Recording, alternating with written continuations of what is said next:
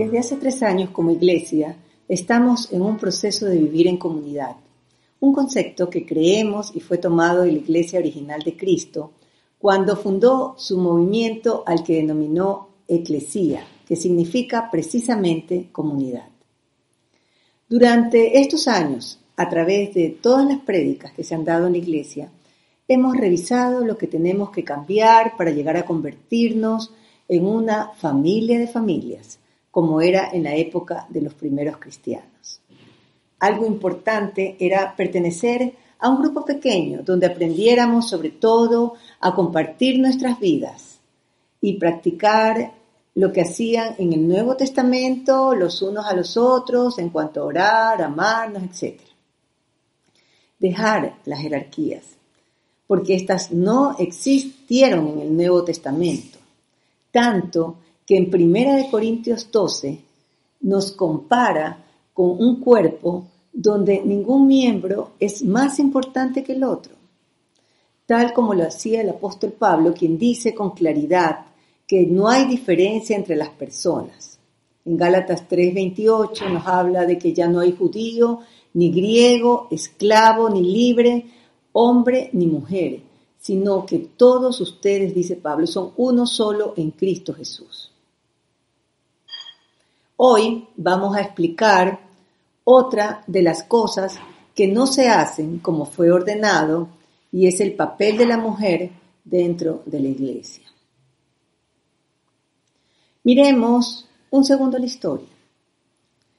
El movimiento llamado iglesia arranca cambiando completamente los principios por los que se manejaba el mundo circundante creando una cultura diferente, con maneras de ver la vida totalmente nuevas, porque ahora Dios había venido al mundo y nos dejó claro lo que quería que nosotros hiciéramos. Empiezan a formarse diferentes comunidades sin jerarquías, sin diferencias, sin templos, hasta que la persecución cesó y el movimiento pasó a ser parte del poder político y regresamos a la mentalidad de templo luego como edificios, jerarquías, profesionales de la fe y un pueblo cuya única responsabilidad era escuchar y hacer lo que los profesionales les decían y cómo ellos interpretaban lo escrito en la Biblia desde el inicio de la historia hasta que comenzó el movimiento de la iglesia, esto era la opinión de los distintos estratos de la sociedad acerca de la mujer y lastimosamente esto continuó así por muchos siglos.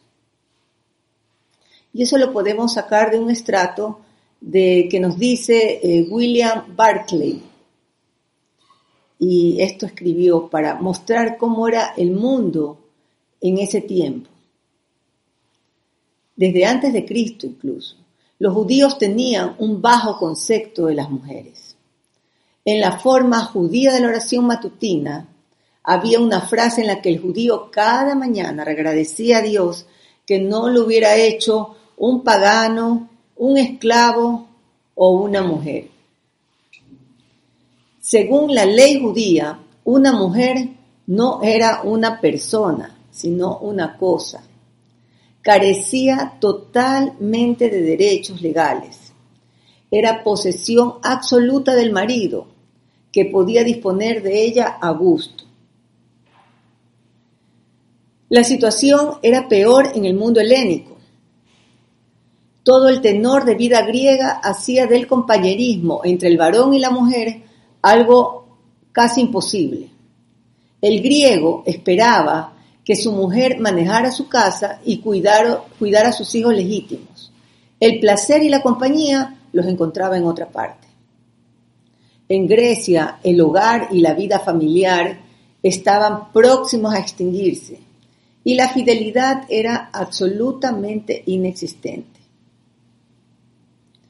En los días de Pablo, la situación en Roma era aún peor. La degeneración de Roma era trágica. Por eso no es exagerado afirmar que toda la atmósfera del mundo antiguo respiraba adulterio.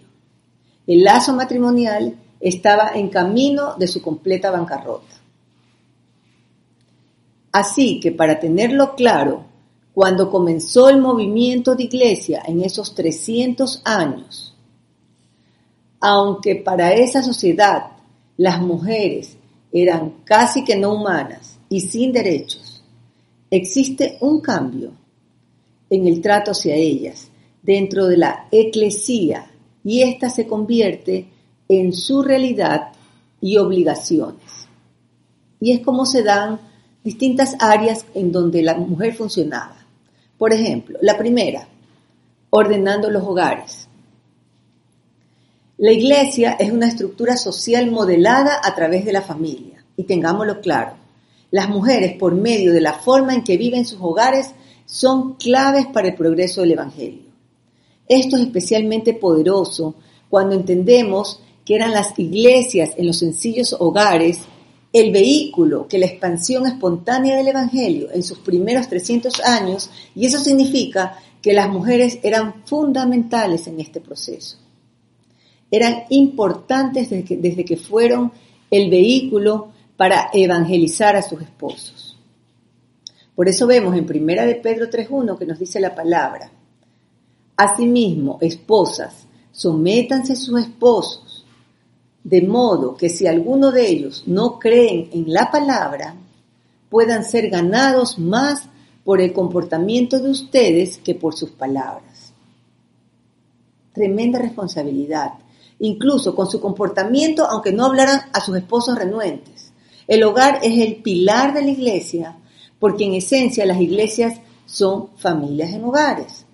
Para una comprensión más clara de lo que es el sometimiento y el hecho de que es mutuo entre esposo y esposa, a favor, incluso esto vea en el artículo de este viernes de mi esposo sobre el tema, en las cosas por su nombre, nombre.com.es o en la página web de la iglesia, que habla sobre este tema.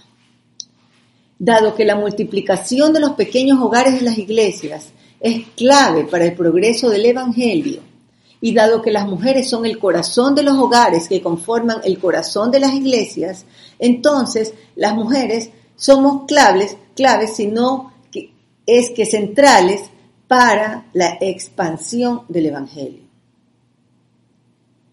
Otra obra importante era lo que hacía la mujer como segunda cosa, las obras basadas en la hospitalidad. Este es uno de los dones más comunes en las mujeres. Y cuando Pablo explica lo que una mujer debe hacer, lo dice así en 1 Timoteo 5:10. Y que sea reconocida por sus buenas obras, tales como criar hijos, practicar la hospitalidad, lavar los pies de los creyentes, ayudar a los que sufren y aprovechar toda oportunidad para hacer el bien. Veamos un poquito en cuanto a este versículo, desglosémoslo un poco. Mire lo que dice en cada aspecto. Si ha criado hijos, ya hablamos de eso, vida de buenas obras en las propias familias. Si ha practicado la hospitalidad con extraños, en ese tiempo extranjeros, que obviamente generaba tensión al no conocerlos. Si ha lavado los pies de los santos, actitud de servicio para quienes invitamos a nuestros hogares en ese tiempo. ¿no? Si ha socorrido a los afligidos, los que tienen problemas familiares, financieros, catástrofes en su salud, eh, grandes necesidades, etc. Todo esto era importante en ese tiempo. Es decir, la idea básica es esta. Mantenga su hogar en buena forma. Luego, ábralo a la familia creyente, a la iglesia, a los que están fuera de la familia e incluso a aquellos que son muy diferentes a unos, incluidos los que podrían oponerse a la fe, y finalmente a los necesitados. Este concepto de buenas obras basadas en la hospitalidad con base en, en nuestros hogares encuentra su camino en el ADN de nuestras comunidades eclesiales. Establece el fundamento de nuestras iglesias y debe convertirse en la identidad central del movimiento. Veamos otra. Tercer lugar, la base para las actividades emprendedoras. El mandato de procurar tener sus casas en orden es algo que se ve algunas veces en el Nuevo Testamento. Era una prioridad en esa sociedad, ya que el medio donde vivían tenían divorcios por cualquier causa ridícula. Los niños no eran prioridad para nadie y su mortalidad era muy grande. Imaginémonos la presión de estas mujeres en esa sociedad. Cuando consideramos la muerte de un alto porcentaje de niños, la situación de la esclavitud, los maridos incrédulos y abusivos, la tarea no es nada fácil. Para muchas esto fue particularmente difícil. Había mucha presión sobre las mujeres jóvenes. Sin embargo, su rol fue fundamental para las iglesias. Esto no quiere decir necesariamente que las mujeres se dedicaban exclusivamente al hogar, aunque sí era su prioridad. Pero fuera del hogar manejaban una vida de buenas obras y actividades emprendedoras, las cuales contribuían financieramente. Los hogares de aquellos días solían ser una empresa con la administración de esclavos y los, negocios en planta baja, ya que en ese tiempo las casas eran como las que usted ve en el campo en nuestro país. Vivían en la planta alta y en la baja tenían animales para vender o cualquier otro emprendimiento, como se habla en Proverbios 31 de la mujer virtuosa, ¿se recuerdan? Veamos otra área, cuarta. Tenían muchos roles de liderazgo en las iglesias. Encontramos ejemplos de ellas en el libro de Hechos, en Hechos 17.4, cuando dice, algunos de los judíos se convencieron y se unieron a Pablo y a Silas, como también lo hicieron un buen número de mujeres prominentes y muchos griegos que adoraban a Dios. Estas mujeres tenían un lugar de honor en la sociedad. A pesar de lo duro que era para ellas llegar allá, poseían un estrato muchas veces superior, ya sea por cuna o por matrimonio. Lo seguimos viendo eso en la palabra. Dice así en la palabra. El sábado salimos a las afueras de la ciudad y fuimos por la orilla del río donde esperábamos encontrar un lugar de oración. Nos sentamos y nos pusimos a conversar con las mujeres que se habían reunido. Una de ellas, que se llamaba Lidia, adoraba a Dios. Era de la ciudad de Triaria y vendía telas de púrpura. Mientras escuchaba el Señor le abrió el corazón para que respondiera al mensaje de Pablo. Cuando fue bautizada con su familia, nos hizo la siguiente invitación. Si ustedes me consideran creyente en el Señor, vengan a hospedarse en mi casa. Y nos persuadió. Al salir de la cárcel, Pablo y Silas se dirigieron a la casa de Lidia, donde se vieron con los hermanos y los animaron. Después se fueron. Lidia era una mujer prominente, comerciante de tela púrpura, tenía su propio hogar, exitosa mujer de negocios en una ciudad importante. Estas mujeres, que, era, que eran la excepción de la sociedad, fueron incluidas de inmediato en el liderazgo de la iglesia sin importar su género. El puesto en la sociedad al que habían llegado fue inmediatamente aprovechado por el movimiento, sin distingo de que eran mujeres. Ellas pasaron a ayudar en todo lo que estaban capacitadas a hacer, como queda claro en el último punto que veremos. El quinto, ellas fueron agentes claves de la expansión. Estuvieron involucradas en todos los aspectos de plantación de iglesias, desde participar en su formación hasta involucrarse estratégicamente en la compleja red apostólica liderada por Pablo.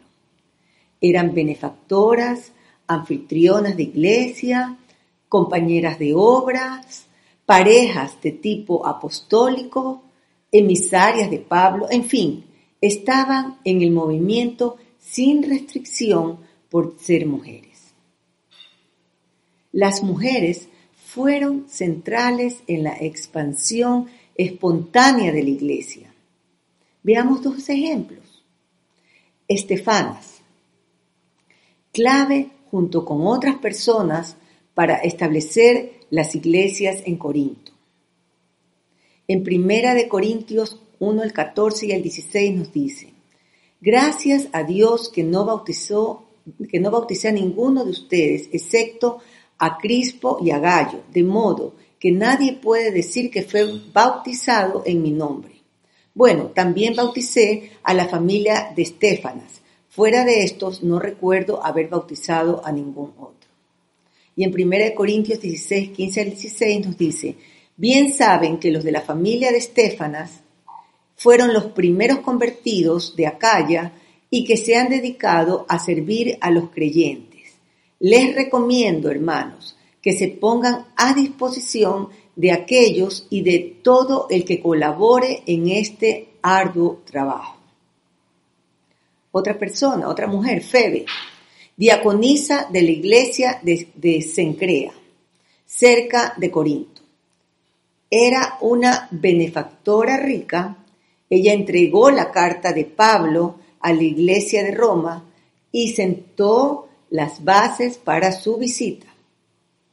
Y ahí eh, también asimismo en la palabra está en Romanos 16, del 1 al 2, donde dice, les recomiendo a nuestra hermana Febe, diaconisa de la iglesia de Sencreas, les pido que la reciban dignamente en el Señor, como conviene hacerlo entre hermanos en la fe. Préstenle toda la ayuda que necesite, porque ella ha ayudado a muchas personas entre las que me cuento yo. Veamos las distintas cosas que algunas mujeres que se nombran en el Nuevo Testamento también hacían. Veamos las distintas actividades. Anfitrionas de iglesias, Febe Ninfa. Colaboradoras de la expansión de nuevas iglesias, Evodia y Sintique. Parejas de tipo apostólico, Aquila y Priscila. Andrócnico y Junia. Enviadas apostólicas. Febe. Con todo esto, podemos determinar sin temor a equivocarnos, que las mujeres tuvieron una contribución significativa y estratégica en la expansión espontánea de la Iglesia en los primeros tres siglos. Podríamos incluso considerarla central, muy diferente al esquema patriarcal de los últimos siglos. Ahora Mire cómo caminan nuestros cerebros, programados por años de enseñanza equivocada. Quizás usted piensa, ah, o sea, que la mujer sí puede ser pastora y estaría metiendo esta enseñanza en el paradigma equivocado. La mujer no debe ser pastora como usted entiende el pastorado, aunque tampoco el hombre lo debe ser. El puesto de un o una líder sobre la, soberana sobre la vida de la gente no existe. Lo que hay es gente que tiene un don y lo desarrolla y lo pone al servicio de la comunidad a la que está sirviendo y que se considera a sí mismo como máximo, como un líder siervo, si ese es su don. No hay diferencia jerárquica entre el pastor y el último feligrés. Lo que hay es diferentes funciones desde donde se sirven a las comunidades. Además, estas comunidades deben ser organizadas en casas, donde los anfitriones son los que cuidan de aquellos que, acuden ahí. Y en ese ambiente el papel de la mujer y su don de hospitalidad es clave. Acabemos con la discusión jerárquica y empecemos una donde hombres y mujeres sin distinción entregan sus dones al servicio de la comunidad e incluso de los extraños, porque no necesitan que se los llame otra cosa que discípulos de Cristo y no requieren títulos para amar a Dios y al prójimo y servirlos. Utópico, dirá usted, pero déjeme decirle que esto ya pasó. El movimiento perseguido que tenían que reunirse escondidos salió a la luz cuando esto se acabó. Y era sólido, fuerte, cambiaba vidas y no tenía un líder reconocido salvo uno que había muerto y resucitado. En nuestra opinión y el de las iglesias que estamos asociadas en algunas ciudades del mundo, si no regresamos allá, no volveremos a ser la organización que puso al imperio de cabeza. Dejemos ver a las cabezas de las iglesias como si fueran los mesías o los representantes de él y veámoslos como lo que somos, un cuerpo que nos servimos unos a otros desde nuestro don y que somos todos iguales ante Dios. Aunque haya alguien que enseña, esto no lo hace más que sus discípulos. El primero está al servicio del otro. Aunque existe alguien que lidera o administra, esto no lo hace más que aquel quien dirige. Estás al servicio de Dios desde tu posición. Solo así seremos parte del movimiento llamado eclesía, pues así es como el movimiento fue creado. Cualquier otra cosa es modelo de templo. Oremos. Padre amado, reconocemos que tú eres el Dios de nuestras vidas y que sin ti nada podemos hacer. Asimismo, en esta mañana te pedimos por cada madre y mujer a la cual estamos rindiendo un homenaje en este día. Gracias, mi Señor, porque tú un día viniste a cambiar la condición de cada una de nosotras. Te pedimos que tu sabiduría y tu amor esté siempre en nuestras vidas, porque tú vas a demandar algún momento también de cada una de nosotras en cuanto a nuestra disposición de hijas, madres y encargadas de llevar el Evangelio al lugar donde tú nos has puesto. También te queremos pedir en esta mañana por la situación económica que se está viviendo a nivel mundial, por nuestro país, por las autoridades, porque tomen decisiones sabias. Eh, Señor, sabemos que, que todos vivimos una época muy difícil, pero asimismo entendemos que tú eres nuestro pronto auxilio en medio de las tribulaciones. Por eso vamos ante tu trono de gracia llevándote todas estas peticiones, porque sabemos que tú las oyes y quién más que tú para tomar el control de todo y nosotros descansar en esa paz que tú nos das en medio de toda circunstancia. Gracias Señor, quédate con nosotros hoy y siempre. En el santo nombre de tu Hijo Jesucristo hemos orado. Amén.